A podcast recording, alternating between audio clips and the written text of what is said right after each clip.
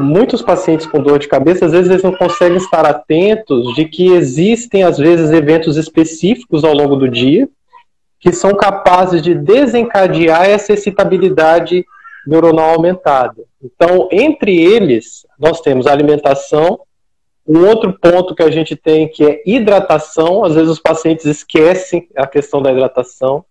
Os fatores ambientais, como a gente já falou, de luz, barulho e cheiro forte, e os fatores também que a gente chama de interoceptivos, que são aqueles do nosso próprio organismo, entre eles abstinência de sono e transtornos do humor, né, Simone? Às vezes o estresse é algo que a gente é, desconsidera, mas que ele é um fator conhecido para piorar e favorecer a cronificação da, da, da, enxaqueca também, né?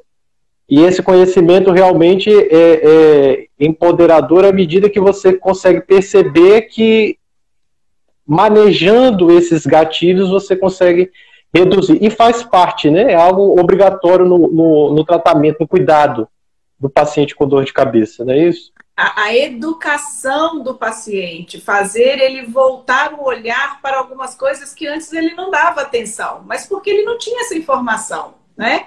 Ah, ele, ele nunca juntou muitas vezes que toda vez que ele se expunha muito ao sol, no outro dia ele tinha dor de cabeça. Então, Sim. no consultório, ensinar esse exercício para o paciente de tive dor de cabeça hoje, como foi meu dia ontem? O que, que eu fiz? O que, que eu comi? Será que eu dormi o tempo necessário? Ou será que eu não dormi demais?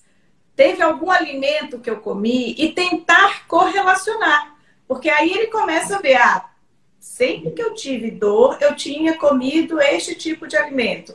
Ou eu tinha tido uma privação de sono, foi depois de uma noite que eu não dormi bem. Então, o paciente vai começando a montar esse quebra-cabeça que sem o diagnóstico correto, ele nem imagina que tem um quebra-cabeça para ele montar. Informação, empoderar o paciente com, a, com essa é. informação, com a consciência de que ele não tem uma dor de cabeça simples.